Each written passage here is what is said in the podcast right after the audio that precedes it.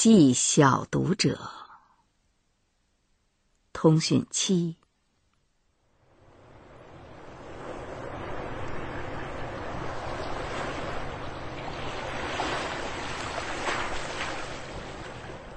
亲爱的小朋友，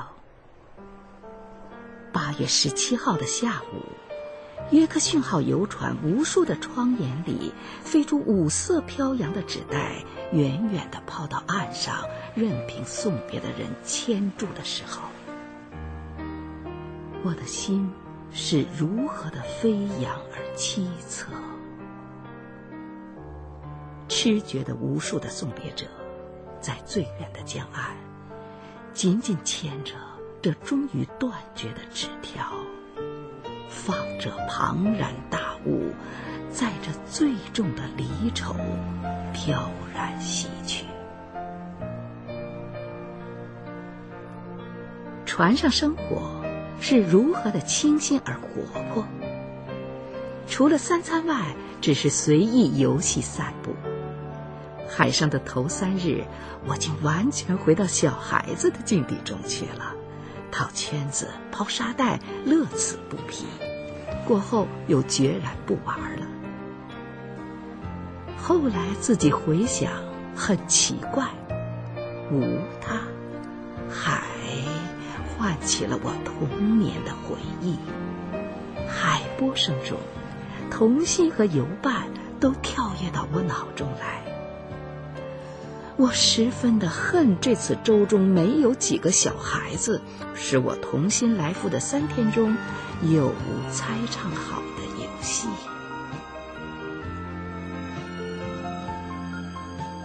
我自少住在海滨，却没有看见过海平如镜。这次出了吴淞口，一天的航程，一望无际，尽是粼粼的微波。凉风习习，舟如在冰上行。到过了高丽街，海水竟似湖光，蓝极绿极，凝成一片。斜阳的金光，长蛇般，自天边直接到蓝塘人力处，上自穹苍，下至船前的水。自浅红至于深翠，换成几十色，一层层、一片片的漾开了来。小朋友，恨我不能画，文字就是世界上最无用的东西，写不出这空灵的妙计。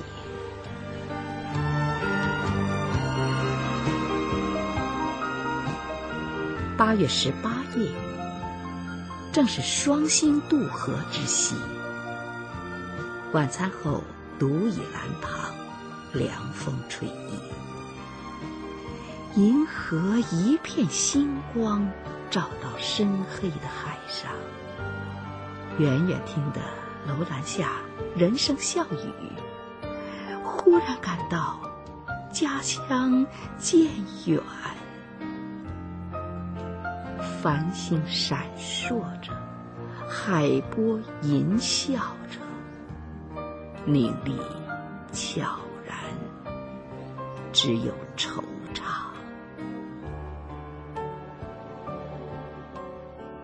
十九日黄昏，已近神户，两岸青山不时的有渔舟往来。日本的小山多半是圆扁的。大家说笑，便道是馒头山。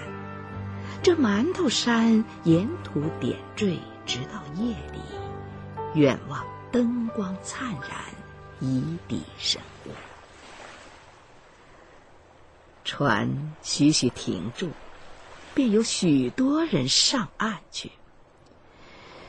我因为太晚了，只自己又到最高层上。初次看见这般璀璨的世界，天上微月的光和星光，岸上的灯光无声响应，不时的还有一串光明从山上横飞过，啊，像是火车周行。舟中既然，今夜没有海潮音，静寂，心绪忽起。倘若此时母亲也在这里，我极清晰的忆起北京来。小朋友，恕我不能往下再写了。冰心，一九二三年八月二十日，神户。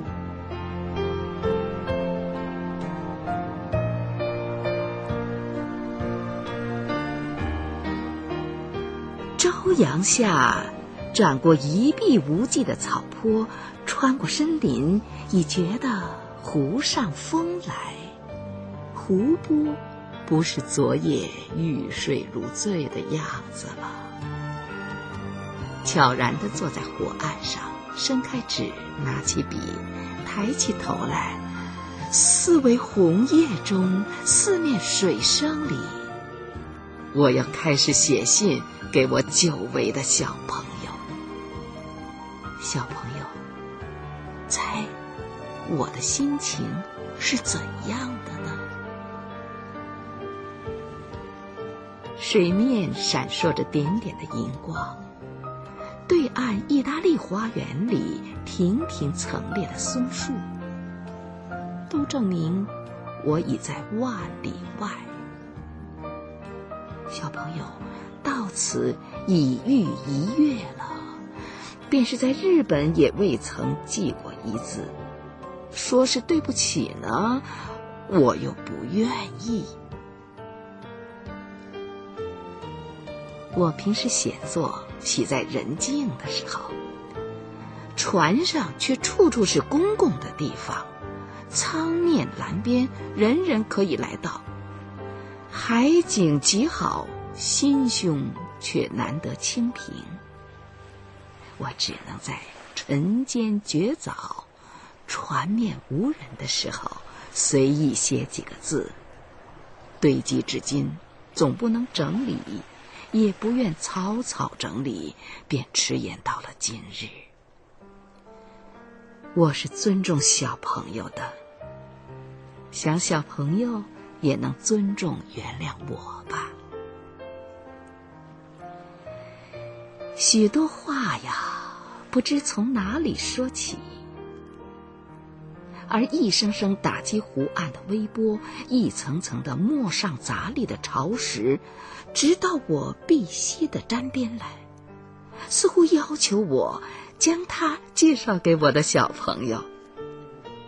小朋友，我真不知如何的形容介绍他，他现在横在我的眼前。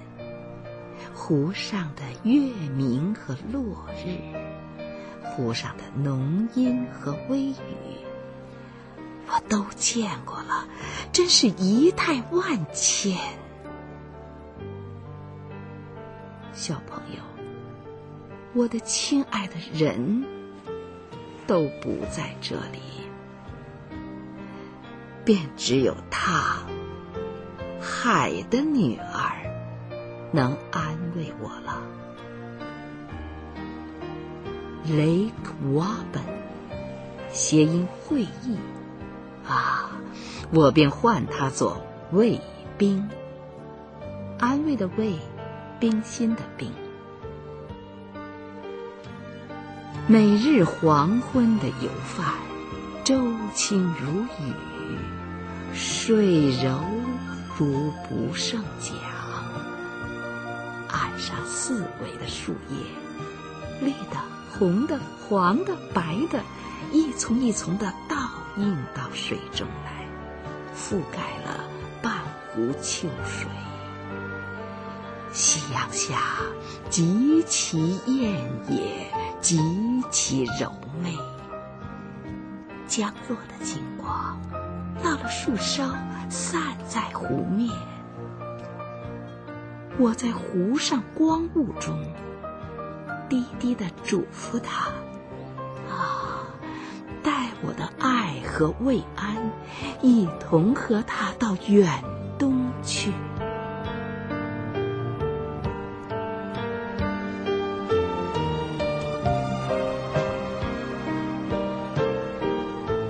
小朋友，海上半月。湖上也过半月。问我爱哪一个更甚，这却难说。海好像我的母亲，湖是我的朋友。我和海亲近在童年，和湖亲近是现在。海是深阔无际，不着一字。他的爱是神秘而伟大的，我对他的爱是归心低首的。湖是红叶绿枝，有许多衬托，他的爱是温和妩媚的，我对他的爱是清淡相照的。这也许太抽象。然而，我没有别的话来形容了。小朋友，两月之别，你们自己写了多少母亲怀中的乐趣？可以说来让我听听吗？